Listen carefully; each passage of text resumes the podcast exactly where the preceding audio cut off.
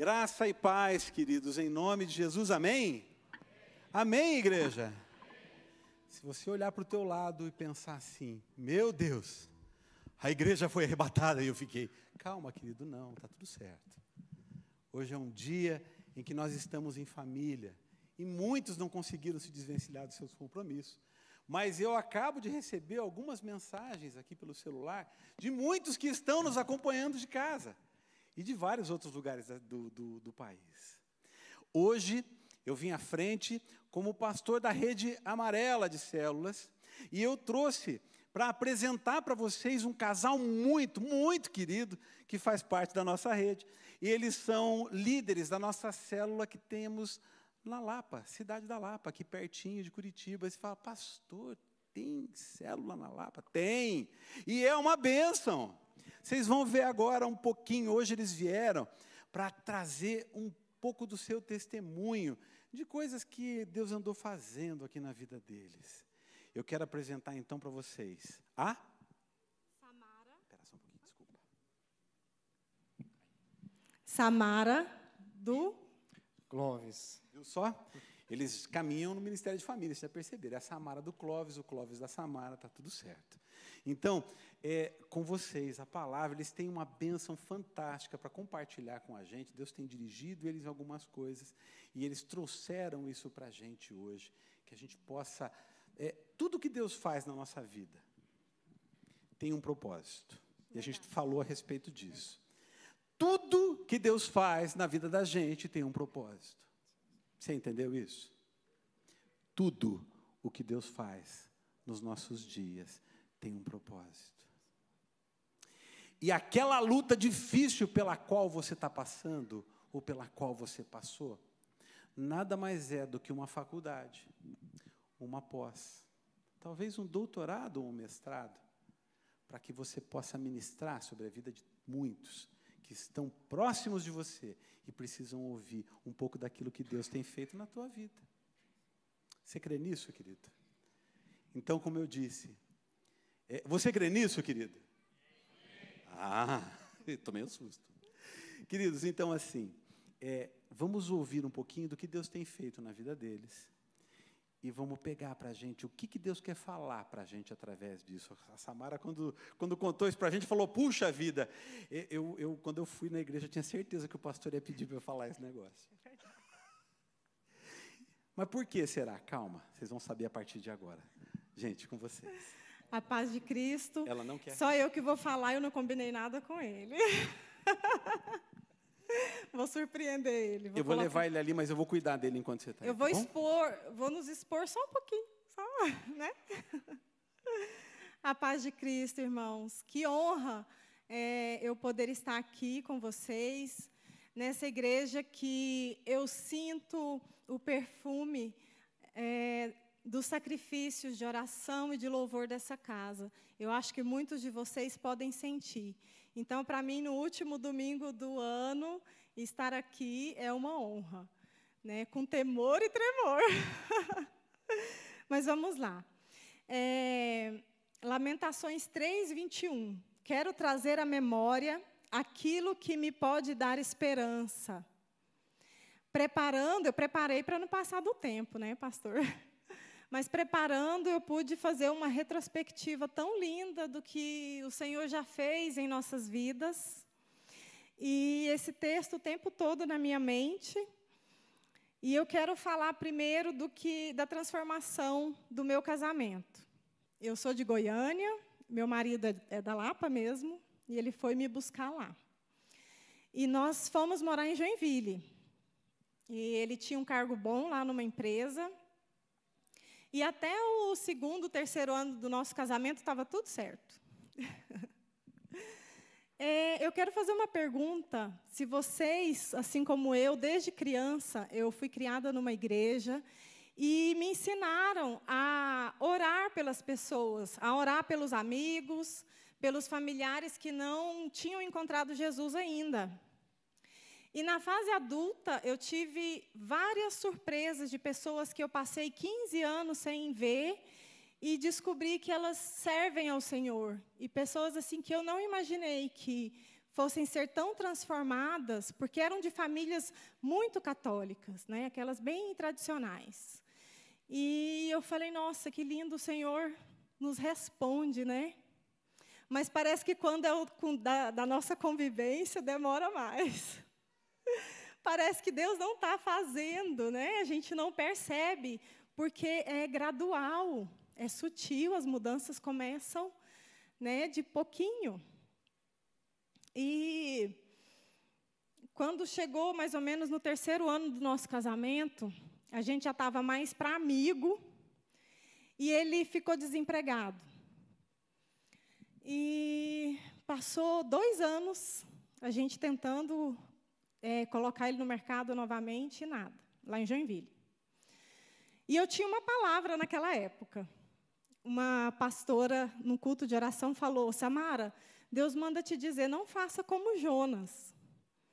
Eu guardei aquela palavra, né? Não entendi nada, mas eu guardei.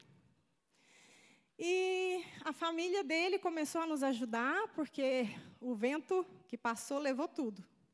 Né? Levou tudo que tinha de bom né, na nossa vida. Menos a presença de Deus na minha vida, porque eu nunca deixei a presença do Senhor. E é, a família começou a cobrar que nós viéssemos para Lapa, mas eu não queria, porque cidade pequena, eu acostumada com cidade grande, e deixar todos os amigos, eu já sentia muita falta de ter deixado a minha família em Goiânia. Então, ele também não queria voltar. E a gente relutou um pouquinho, até que eu lembrei da palavra de Jonas. Falei, é, eu acho melhor a gente é, fazer as malas. Vamos lá para Lapa. É, quando eu falo assim, a gente não entende muito que é o Senhor falando, ou não acredita, né? Porque agora, lembrando e contando a história, parece muito real. Mas no momento você fica, será que é? Mas fazia tudo, todo sentido, né? E fomos para Lapa. Nós, fomos, nós saímos de um apartamento enorme e fomos morar num puxadinho no fundo da casa da minha sogra. Interessante que antes de me casar com ele, eu me imaginei numa situação dessa com ele e me perguntei se era com essa pessoa que eu queria passar tudo isso. Interessante, né? E aconteceu o que eu tinha imaginado. Mas o nosso casamento, que, tá, que já não tinha mais nada, piorou. É... E aí, a, situação muito difícil, ele conseguiu um emprego lá, mas ficava só pagando as dívidas, eu trabalhando e não, não via resultado nenhum em nada. E ele pediu o divórcio e eu voltei para minha cidade.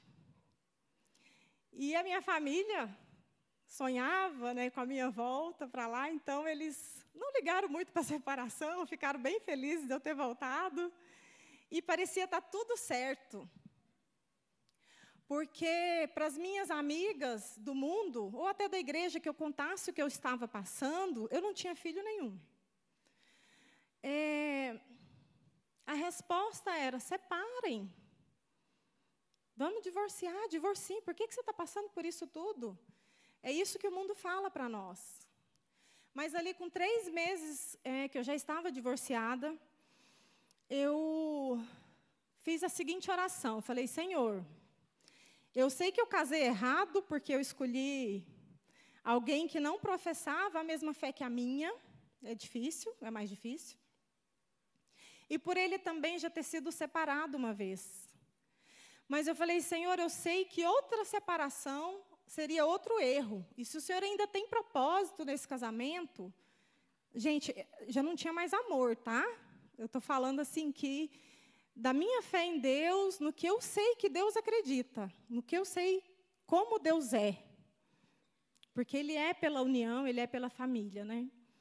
Eu falei, se o senhor ainda tem propósito, que Ele me ligue e me chame de volta. E Ele me ligou na mesma semana e me chamou de volta. E eu voltei para aquela mesma situação. Mas com propósito, né, com, com a confiança em Deus, de que ele transformaria aquela situação. Aí eu estou lá na peleja, eu estou resumindo, tá, gente? 17 anos de casados.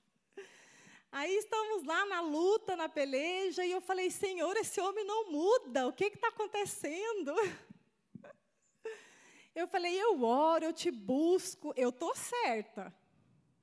Mas se tiver alguma coisa errada em mim, é ele que tem que ser transformado, certo? Vocês concordam? Ele que tem que, né? Que ser mudado. Mas se tiver alguma coisa errada em mim, eu sou perfeita. Da crente tem essas manias, gente. É, eu chego a observar, assim, um pouco de arrogância, muitas vezes, da nossa parte, de achar que a gente está certo, que quem tem que mudar é o outro. Mas o outro não tem parâmetro para mudança se ele não vê que pode ser possível, né? E o Senhor começou a me transformar. Ele falou: "É você mesma, minha filha. É você mesma que eu vou que eu vou transformar". E eu comecei a a mudar o meu jeito de falar, as minhas atitudes. Né? Se você quer ser tratado bem, você também deve tratar bem, primeiro, né? Se, se, se era eu quem estava incomodada com, com ele, né, dessa forma, o velho homem dele, então, eu teria que apresentar o que Cristo pode fazer de mudança na vida dele, né? Me transformando. E não é fácil, né, gente? Porque a gente não, não sabe muito assim do, da arrogância que às vezes tem. Eu conhecia a palavra, ele não. Então, muitas vezes, é, eu vejo até nos meus filhos. Agora nós temos três, por enquanto. Mas a mais velha vira para o mais novo e fala assim: Você não sabe. Você não sabe disso. Você ainda tem seis anos, eu tenho oito. e aquilo na criança é, causa raiva, não é? E a gente também, né? Às vezes os pais estão lá querendo que os filhos sejam transformados, mas o pai está lá cutucando: meu filho, você não sabe fazer, você está fazendo errado. Então, nós precisamos rever nossas atitudes, porque no ambiente que às vezes estamos, da forma que estamos, Deus não consegue trabalhar. E chegou, chegou o momento assim que eu fiz entrega para Deus, né? Eu acho que a gente vai idolatrando certas situações, idolatrando aquele planejamento que a gente fez de vida, porque eu queria um marido que fosse à igreja comigo, que cresça em Deus na hora do aperto, né? Que cresce no milagre do Senhor. E eu fui idealizando aquela vida e eu, eu falei, Senhor, estou idolatrando mesmo. Se o Senhor não transformar, se ele continuar sendo né, do jeito que está, tudo bem. Eu vou continuar te servindo com alegria, como eu sempre fiz. Vou continuar te adorando, te amando, como eu sempre fiz. A partir dali, é, eu, eu vejo assim um divisor, sabe? Ele começou a entender mais é, sobre as coisas de Deus. E é engraçado que primeira pregação, que eu tenho uma amiga que fala que eu ganhei ele pregando sobre o dízimo. Mas era esse o problema que tinha que resolver também, então aproveitei. E o Senhor me instruiu a falar assim para ele: olha, vamos fazer um propósito de três meses de você entregar o dízimo. E, e no final o Senhor vai te surpreender. Na verdade, quando eu cheguei para ele para falar, eu falei três semanas, porque eu queria que o negócio resolvesse logo, né? Mas depois eu falei, olha, três meses mesmo. e nesse meio tempo, é, ele tinha um cargo comissionado lá na prefeitura da Lapa. E eu falei assim para ele: Ó, oh, você não está rendendo mesmo, não vai ter muito dízimo para você tirar, não. Faça logo esse propósito com Deus. e aí eu falei: Mas também, quando melhorar, você entrega também. E ele meio que assim, eu, né, eu teria que perguntar agora para ele, eu não combinei nada, mas assim, ele ficou observando aquilo, né, pensando naquilo. E fez, ele fez o propósito. E nesse meio tempo saiu dois concursos da, do banco e o outro da prefeitura lá. E a família toda, que é concursada, né? Todo mundo estabilizado, todo mundo certinho, arrumadinho, planejadinho. Lá é assim a família dele. Eu que sou a bagunçada lá da Lapa, viu, gente? Eu vou na fé. E aí ele, é, ai amor, eu acho que eu não quero entrar nesse concurso, porque ele também tinha feito o curso de corretor na Lapa e queria que, desse certo esse trabalho, né? E eu falei, não, amor, mas oh, tem até plano de saúde. Não, olha o jeito que a gente está, meu Deus, vamos sim. E eu fui orar. E eu sentada na mesa num dia com ele, eu falei, amor, é o seguinte. Jesus mandou me falar que ele é o nosso concurso, que ele é a nossa estabilidade. Se você não quer assumir, eu vou te apoiar. Porque nós vamos viver, então, pela fé em Deus, né? E no final desse, desse período, é, ele conseguiu fazer uma venda muito boa. Além de não assumir os concursos, ele ainda pediu conta lá da prefeitura, ainda, ainda não estava, né? Nada, foi pela fé mesmo que ele pediu a conta para investir tempo no negócio que ele queria que desse certo. E nós conseguimos comprar uma chácara, ganhamos, na verdade, né, pelas condições que compramos. É, o dono da chácara sonhou que ia ser dele e aceitou as formas de pagamento que a gente pudesse, sabe, aquele jeito que só Deus, né, para fazer. E aí eu comecei a querer um filho. E desde o primeiro dia de casado, ele já falava que não queria mais ter. Ele já tem um filho, hoje tem trinta e poucos anos. E ele estava certo de que não queria, eu só pensei assim, ele que pensa, né? Mas aí. Aí eu, Senhor, convence o marido, né? E aí ele ficou convencido pelo Senhor e resolvemos ter nosso filho. E a gente pensa assim, né? Vamos resolver, já vai vir o filho. Nós esperamos dois anos para ter esse filho. E nessa espera eu fiz a outra entrega. Eu falei, Deus, é meu sonho. Eu não tinha problema nenhum. Naquele tempo, porque o Senhor já tinha me curado é, de um câncer no útero, é, um tempo lá no, antes, antes da gente se casar. Ali, quando a gente estava eu tinha recebido três diagnósticos e insisti com o Senhor que Ele me curasse, que eu não queria fazer cirurgia. E fui confiante fazer outro exame, o quarto exame, tudo em laboratórios né, diferentes, porque eu não acreditava naquilo, eu era nova para ter aquilo. E o Senhor me curou. Então, eu esperei no Senhor por esse filho e fiz entrega novamente. Falei, Senhor, se o Senhor não me dá, Está tudo certo. Mas é aquela entrega que você pega e joga, sabe, na mão de Deus e fala. Sabe quando você perde? Tem até a frase do perdeu agora está meio feia, né? Mas sabe quando perdeu? Perdeu. a frase do perdeu não dá muito para falar, mas assim, é, é esse sentimento, ó, levaram o teu sonho, não, não tem mais.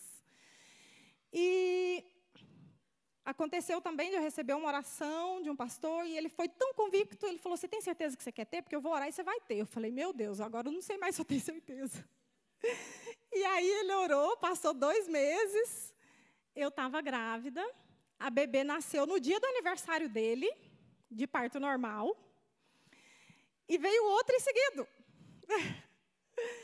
E eu levei um susto, eu falei, estou dando conta nem de um, como é que eu vou cuidar de dois agora, né? Minha mãe vinha, ficava 20 dias já, e já ficava querendo ir embora e ia. E eu falei, meu Deus do céu.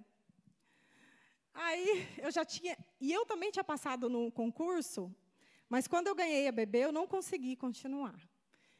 Eu falei, amor, vou pela fé com você, vou te ajudar na imobiliária. E pela fé, eu fui lá e pedi exoneração, porque eu não consegui deixar minha bebê com ninguém em lugar nenhum. E aí, é, veio o segundo. E eu pensei que eu ia ficar doida, mas.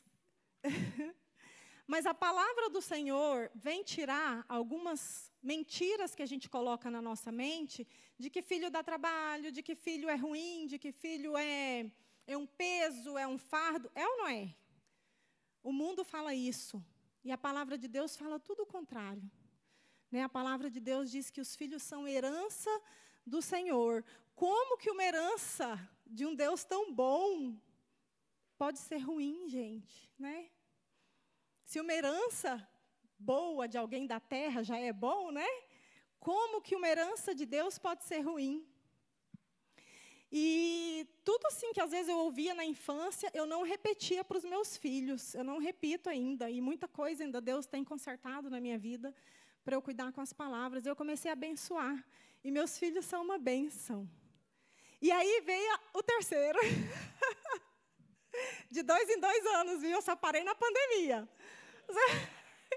Deu muito trabalho na pandemia, que ficou tudo em casa, daí eu dei uma... E, e aí veio o terceiro. Eu falei, meu Deus, a minha sorte, a minha, né, a minha graça, é que quando eu recebi a notícia, tinha uma amiga minha, a pastora Laudiceia, que ela é bem assim, ela prega sobre isso, sobre família mesmo, né? Ela estava lá em casa e ela falou: "Ai, amiga, isso mesmo. Olha, Deus te abençoando e te dando flechas". E ela foi, e a gente recebeu a notícia com outro olhar.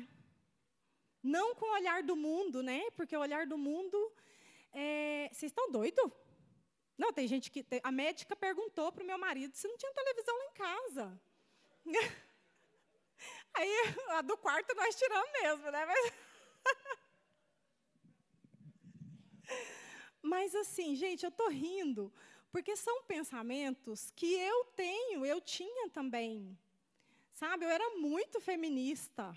Eu era muito assim de pensar que eu tinha que trabalhar primeiro, que eu tenho que ter minha casa, que eu tenho que ter meu marido consertado. Olha, eu estou falando dele, mas em muitas coisas eu era muito mais ogra que ele, tá? Que eu falo que Deus transformou ele em príncipe, mas ele teve que arrumar uma princesa para ele, porque gente, eu era eu sabe, assim, eu era muito Misericórdia. Questão assim de educação, né? Tudo certinho, arrumadinho era ele. Eu precisou Deus trabalhar e Deus ainda trabalha até hoje. Mas aí veio o terceiro e veio essa notícia dessa forma, né? E Deus começou a, a mudar os meus pensamentos em relação a filhos. E eu falei, Deus, esse negócio está esquisito, esses pensamentos que o Senhor está me dando aqui. Porque é, eu pensei assim: foi Deus quem curou meu útero, foi Deus quem abriu minha madre, né? Foi Ele quem fez o milagre. Como que eu vou escolher quantos? Gente, olha que loucura eu falar isso aqui. Mas é, é, eu acho esse pensamento uma loucura, mas será que tem sentido? Acho que faz sentido, né? Então eu resolvi orar assim. Eu falei, Deus, o senhor abriu, o senhor que fecha. Mas se o senhor quiser me dar mais um filho, então convença meu marido primeiro. Passou assim quase uma semana ali, ele acorda e fala: Amor, eu tive um sonho, mas foi real demais. Ele chegou no meu quarto, assim, parecia que ele estava no meu quarto. E ele falou que a gente ia ter mais um filho e que ia se chamar Fernanda. Aí eu levei um susto, assim, falei: Quê? Lembrei, lembrei que eu tinha pedido para o Senhor te convencer. Gente, ele estava tão convencido. Ele estava tão convencido daquilo. E às vezes eu fico pensando assim: Deus me responde os negócios tão rápido, mas os outros, assim que a gente quer, não, né? e aí, Deus mandou, mas não foi na hora que eu queria. Eu pensei assim, não, agora eu vou programar. Agora vai nascer no meu mês de aniversário. E não era assim. Olha que eu já não tomava remédio, já fazia uns 10 anos já. Não tinha assim aquele problema daquele intervalo. É hora de Deus. E eu achava que os meus dois do meio tinham vindo de surpresa, de descuido. Não é. A Bíblia diz que é o Senhor quem dá filhos. Né? E tem um texto que diz que e o espírito volta para Deus que o deu. A gente só abre o caminho para o Senhor. A gente só dá permissão para Ele fazer a vontade dele em nossas vidas. E eu falo isso com dificuldade também de aceitar, né? Porque nós fomos moldados com outros pensamentos, né? E até uma amiga cristã chegou para mim e falou assim: "Não, mas você tem que trabalhar. Como é que você vai fazer agora, né? Tanto de filho que você está arrumando e o teu ministério?"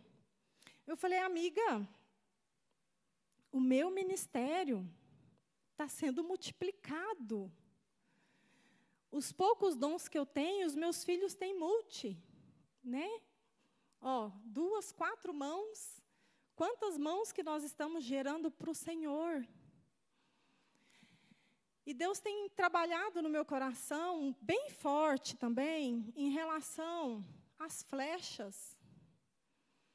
Eu tenho muito assim ainda que fazer com os meus filhos, mas é tão lindo. Eu pensei em tirar eles da escola, fazer o homeschool, e, e eu percebi que não.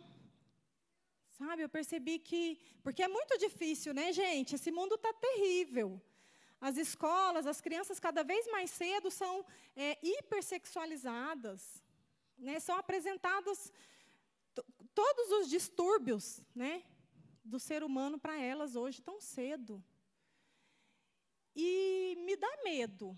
E eu pensei, vou cuidar. Sabe, quando você começa a pensar, você, não, quero tudo aqui em casa. E aí eu comecei a olhar na escola, na sala da minha filha não tem ninguém crente. Na sala do meu outro filho também não. E um dia eu estava numa gincana de uma igreja lá na Lapa, e o pastor falou para cada criança fazer um pedido é, de oração para algum amigo. Ó, oh, o pastor já estava ensinando o que eu aprendi lá na minha infância, né? Orar pelo amigo. E aí terminou tudo, eu fui para casa, eu falei, filha, e aí, você pediu por alguém? Sim, mamãe. Eu falei, o quê? Ah, o Bernardo está tão triste porque os pais dele se separaram, eu pedi a Deus que eles voltassem. Gente, aquilo encheu meu coração. Eu falei, como que eu vou tirar meus filhos de um lugar que precisa deles? Como que eu vou tirar eles de lá? O meu maior desafio é ensinar tudo que eu preciso ensinar para eles em casa. Esse é o meu maior desafio. É afiar as minhas flechas em casa. E assim como, como o Vitor agora também, no culto passado, ele chegou em casa, mãe, mas ele falou com tanta convicção que eu vi que não foi uma repetição. Ele falou, mãe, sabe qual que é o melhor presente de Natal? Eu falei, qual, meu filho? Ele falou, é Jesus. Eu falei: É, meu filho, para você é esse mesmo? É, mãe, para mim é Jesus. Ele é meu melhor presente de Natal. Falei: Meu Deus. Como é maravilhoso ouvir isso, né, e saber que o Senhor tem preparado os meus filhos. E muitas vezes, eu estou falando por mim, eu mesma não, não dava tanta importância para esse serviço, que é o de criar filhos. Eu não dava, eu achava que muito mais importante é ir pregar nas igrejas, muito mais importante é fazer missões na África, né? E eu já ouvi assim que antes de fazer missões, nós precisamos ganhar quem está perto de nós. Nós precisamos deixar tudo preparado para depois sair. E eis-me aqui, Senhor. Né? Eu vim trazer isso para vocês. A gente planeja. E outro dia eu fui até contar o testemunho dos filhos e fui tentar abrir minha boca para falar que eu moro de favor. E antes que saísse o de favor, o Espírito Santo veio assim que eu, parecia que, que eu até tinha visto ele. Ele falou: "Você mora no favor. Você mora no favor." Porque a gente planeja casar, ter o um emprego, ter dinheiro para depois ter filho, não é isso? A gente até tinha tudo isso, mas daí Deus tirou tudo. e eu também não posso esperar também muito tempo para poder ter filho. Então, nós começamos a construir lá na chácara, porque a casinha era pequenininha, né? Dei três filhos, começou a ficar apertado o negócio. E aí a gente desmanchou aquela casinha velha e começamos uma construção, já tem cinco anos. E Uns amigos ofereceram o sobrado para a gente morar, de graça. E nós fomos morar lá por dois anos, até o sobrado ser vendido. E aí a gente começou a procurar casa, e lá na Lapa não, não tem muita oferta. E os amigos nossos, que tem uma chácara, uma linda casa lá, tinha uma casa bem menor, porque a deles é bem gigantona. Aí tinha uma menor lá que eles estava fechada, mas do lado da casa deles. Gente, eles não são cristãos. E eles nos abençoaram com essa casa, por tempo indeterminado, eles falaram. É uma chácara linda, maravilhosa. E agora eu te pergunto: quem é que chama a família com três meninos barulhentos para morar do lado da sua casa, no seu quintal? É Deus ou não é? Então, assim, quando eu escutei aquele no favor, no favor, independente de onde a gente está, se a gente não tiver no favor, a gente está fora do lugar. Nós estamos bem fora do lugar. Se estamos morando no favor de Deus, não importa o tamanho da casa. É claro que às vezes a gente se incomoda, a gente acha que a gente está incomodando o outro, mas sempre tem alguma coisinha para nos incomodar na vida, né? Por melhor que seja, né? E, mas muito mais nós temos para agradecer. Para agradecer ao Senhor que Ele tem feito em nossa vida. Eu fiz um resuminho de meia hora, que me deram meia hora. Mas se outro dia o pastor deixar, eu volto para contar mais. Gente, muito obrigada pela atenção, tá? E que o Senhor fale ao seu coração. O Senhor é real e Ele transforma, e a gente faz planos, Ele vai lá e bagunça os planos. E o que Ele tem para nós nos dá tanta alegria que não se compara com o que eu tinha antes, antes do vento passar. Quando Deus quer, Ele faz, não é verdade? Tudo que você trouxe, você nem olhou, né? Não. Não, mas eu fiz a tarefa direitinho. Gente, olha só que coisa.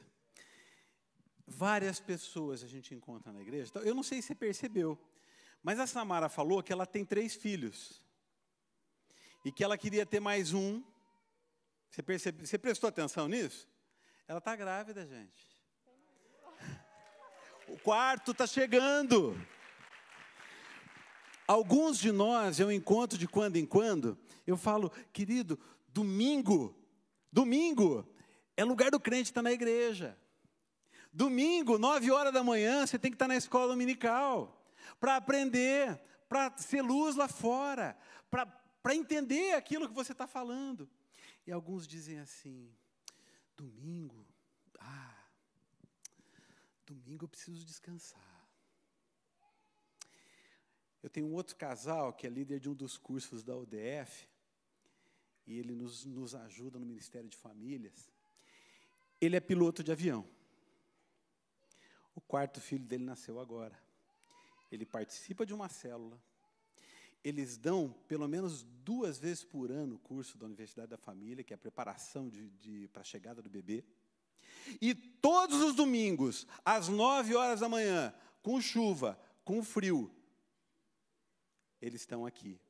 O marido viajando, mas ela vem sozinho. O pessoal que está lá na porta já conhece, está chegando, já vai ajudar para colocar para dentro de casa. Aqui, nós temos um pessoal que está lá na Lapa, cuidando, a, a célula chegou a ter umas 35 pessoas, hoje diminuiu por conta da pandemia, mas estão lá pregando a palavra de Deus, estão ali fazendo uma série de coisas e indo olhando como meu filho pode servir ao Senhor. Eu vou perguntar assim para você: o que eu tenho feito? Esse púlpito precisa me desafiar.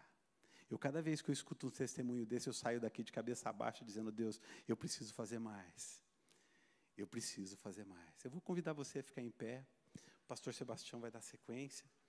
Mas antes, venha, Clóvis. Ele disse que não ia falar nada. Uhum.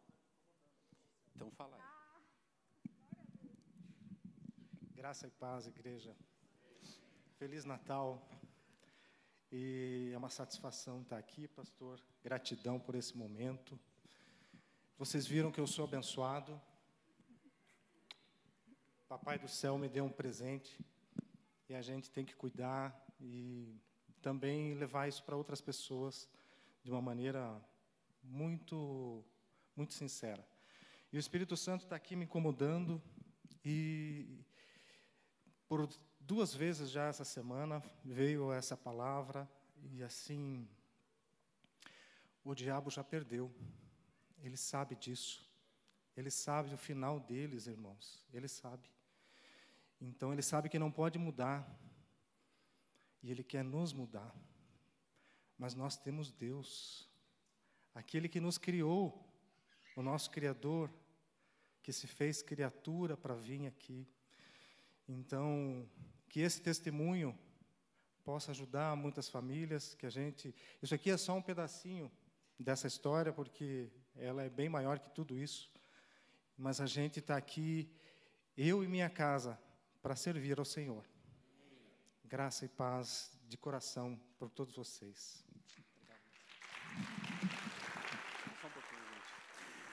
Estendam a sua mão para cá, nós vamos abençoar esse casal, não só pelo ministério que Deus tem colocado nas suas vidas, pela profissão que eles têm, que traz o sustento, mas também pelo lugar onde eles estão e Deus tem os usado como ferramenta. Que Deus possa continuar fazendo a sua obra através desse casal tão querido que lá está. Querido Deus, eterno Pai, em nome de Jesus, nós te damos graças por esse tempo tão especial que o Senhor tem nos dado, tem nos concedido, por tantas bênçãos que temos recebido das tuas mãos, Pai. Elas são incontáveis. Como é diferente, Senhor, quando nós olhamos para cima e percebemos que, independente da situação onde nós estamos, nós vivemos no teu favor. Obrigado, Pai, pelo teu cuidado, pelo teu amor, que tem nos sustentado, que tem feito tanto em tanto tempo. Pai, nós não merecemos, mas apesar de nós, o Senhor nos ama. Pai, nós queremos lançar sobre a vida desse casal uma palavra de bênção, Senhor, uma palavra de paz, uma palavra da tua prosperidade, Senhor, sobre a vida deles sobre seus filhos, Pai, sobre a próxima geração, o Senhor já está cuidando disso. Pai, em nome de Jesus, nós queremos lançar sobre aquela cidade uma palavra de bênção, ela há de ser alcançada pelo Senhor, em nome de Jesus, através das sementes que têm sido lançadas naquele lugar. Ali, Senhor, eu tenho sido testemunha, Senhor, das tuas bênçãos, eu tenho sido testemunha de que o Senhor tem operado milagres ali, Senhor. E nós te louvamos por cada um deles, a começar na vida desse casal tão precioso, a quem nós abençoamos e a quem nós te agradecemos. Nós oramos assim em nome de Jesus, Pai. Amém. Amém. Amém.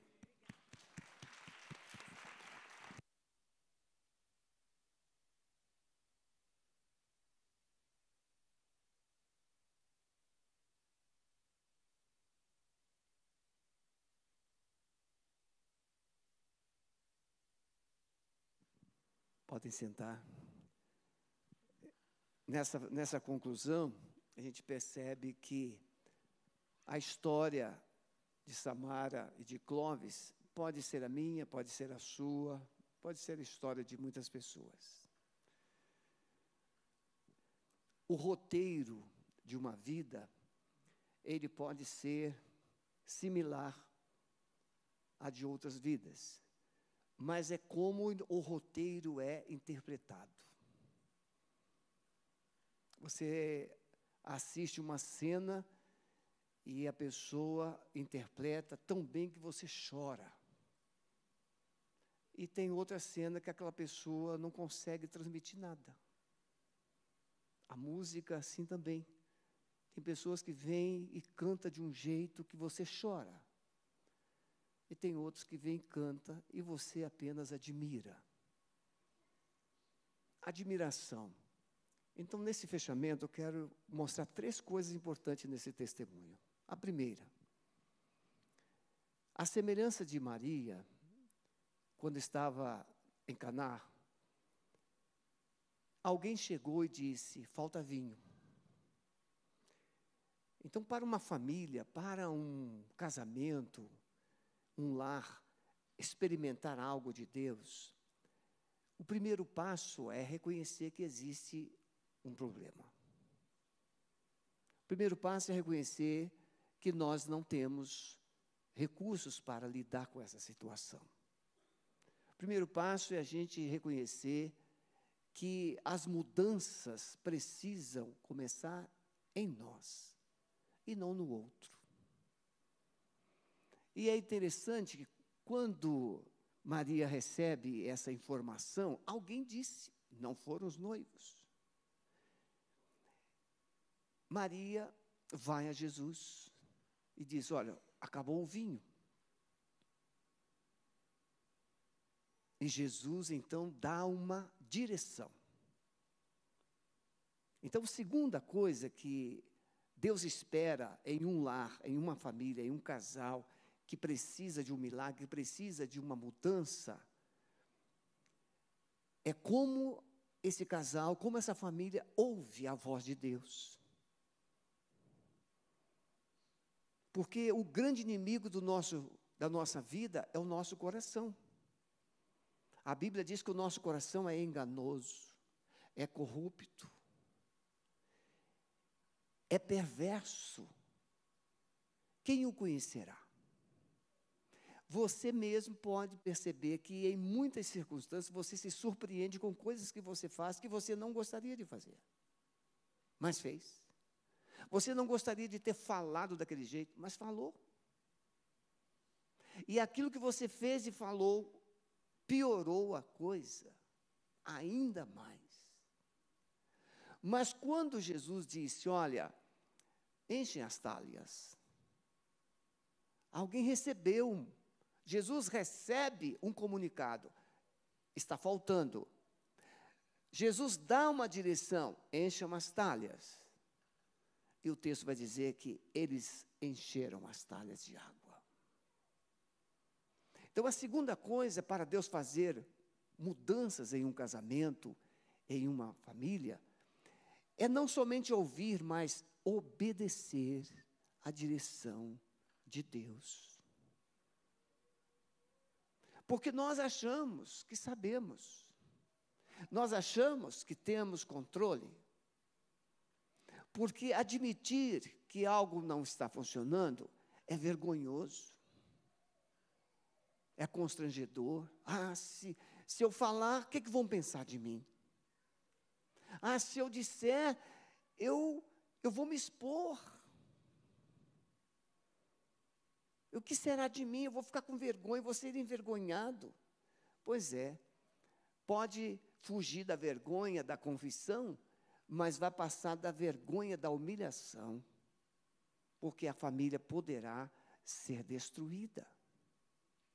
E aí a vergonha vai acontecer do mesmo jeito e da pior maneira possível é perdendo.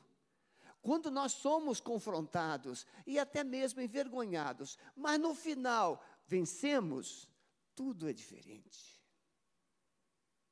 Tudo é diferente. E, em último lugar, a gente percebe que admitir o problema, ouvir a voz de Deus e obedecer, traz uma, uma solução, muda uma realidade. E o que é que aconteceu? Mudar água, transformar água em vinho, não é algo fácil. Mas aquela água que foi colocada nas talhas, elas foram transformadas em vinho. Aplicando isso, a falta é algo que pode estar presente em todos nós. Falta alguma coisa. Precisamos dizer para Deus exatamente o que está faltando. Aprendi muito cedo que Deus não precisa de muitos discursos para entender nossa dor ele precisa da nossa sinceridade. Por exemplo, Senhor, eu tenho na minha família esta pessoa que é um, um problema sério. Eu não aguento mais, Senhor, dá vontade de esganar, matar. Mas eu sei que isso é pecado errado. Eu não quero matar nem esganar. Mas, Senhor, me ajuda. Diga para Deus do jeito que você está sentindo sem maquiagem, sem subterfúgio. Diga.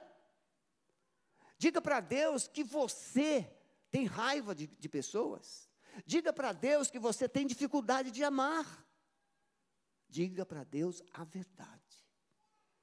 Porque Deus somente dirá que remédio tomar se o diagnóstico for verdadeiro. Como é que Deus vai formar um diagnóstico para medicar você se você maqueia? Se você mente, se você cria subterfúgios, igual pavão. Não, diga a verdade para Deus. E aí Jesus deu o remédio, enche as talhas. E as águas se tornaram em vinho. Bem, se o problema do casamento era a falta de vinho, não tinha mais problema. Mas quem é que sabia que as águas tinham se transformado em vinho? Só Jesus. Nem os serventes, nem o cerimonial sabia. Eles haviam colocado água. E agora Jesus diz: pegue e leve para o mestre do cerimonial. E quando eles pegaram a água e o mestre provou, era o melhor vinho. Qual é o milagre?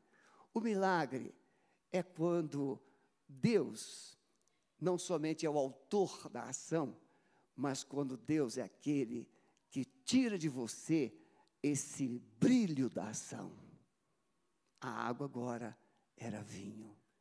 E o testemunho não veio de quem colocou água, o testemunho não veio de quem precisava, o testemunho veio do mestre sala ou do chefe do cerimonial.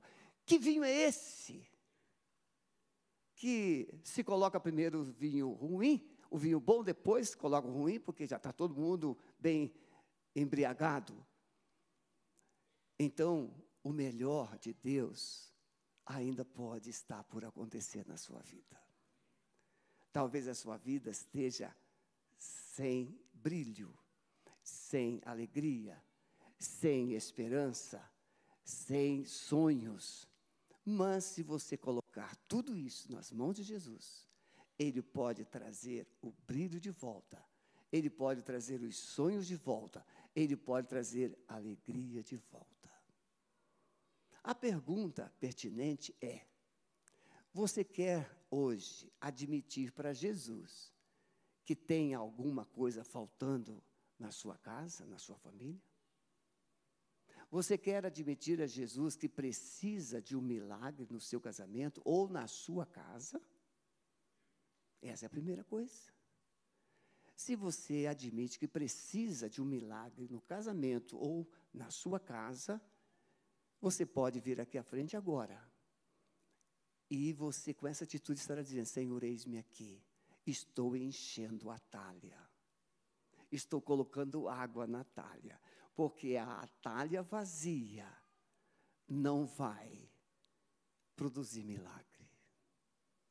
A talha precisa estar cheia. Você quer encher? Venha, saia do seu lugar. Pode vir. Deixa Deus encher sua talha. Pastor, o que significa encher a talha? Vaso é você. A água é o Espírito Santo. Mas também a água pode representar o arrependimento. Porque a água simboliza o batismo. O que é velho se torna novo. Batismo. Água você pode colocar. Transformá-la em vinho, só Jesus. Então agora, feche os seus olhos, vocês que estão aqui à frente, e comece a declarar pra, para o Espírito Santo: Amado Espírito Santo, eu creio que a água da minha vida está agora sendo transformada em vinho. A minha alegria voltará, a minha esperança voltará, os meus sonhos serão restaurados e eu viverei os propósitos do Senhor na minha vida e na minha casa. É simples. Barro nas mãos de qualquer um é sujeira. Mas barro nas mãos do oleiro é vaso.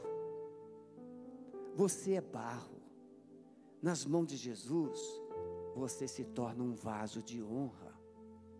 E agora está sendo cheio de uma água que está sendo transformada em vinho. Quanto mais arrependimento você revelar, mais mudanças Deus fará. Amém? Vamos ficar todos em pé? Agora vocês que estão aqui à frente, olhe para mim um minutinho. Aí você pode ter pensado assim, né? É, agora eu fui lá na frente, todos ficaram sabendo que eu tenho algum tipo de problema. Pois é. Mas eu quero dizer que a partir de hoje, todos ficaram sabendo que você está recebendo um milagre. Que a sua vida está sendo mudada, que o seu casamento está sendo mudado, que a sua família está sendo mudada. Porque Deus é mestre em fazer milagres. Amado Espírito Santo, o Senhor é bom. O Senhor é bom. Um barro duro.